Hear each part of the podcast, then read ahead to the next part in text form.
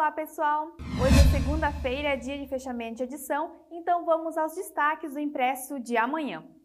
E depois de dois anos, o estado de Santa Catarina retornou nesta segunda-feira às aulas 100% presenciais, tanto para as escolas estaduais como municipais. Até então, as escolas então ah, funcionavam de forma presencial e também com aulas online. Segundo a Credit Timbó, mais de 12 mil alunos voltaram às salas de aula aqui na nossa região. Veja mais detalhes lá no nosso impresso. E foi identificado o primeiro caso da subvariante BA2 da preocupante Omicron, aqui em Santa Catarina. O paciente de 42 anos reside em Florianópolis. Ele apresentou sintomas gripais e não precisou ser hospitalizado. O município informou que está monitorando o caso. O diagnóstico foi realizado pelo LACEN Santa Catarina e comprovado pelo laboratório da Fiocruz.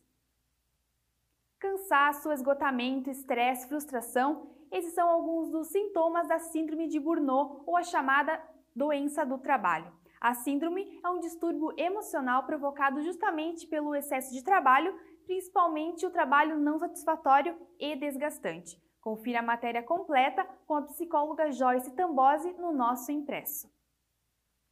Bom, pessoal, estas e outras notícias sobre esporte, saúde, turismo, segurança, você confere nas páginas do JMV de amanhã. Nos acompanhe também pelas nossas redes sociais e pelo nosso site. Até a próxima!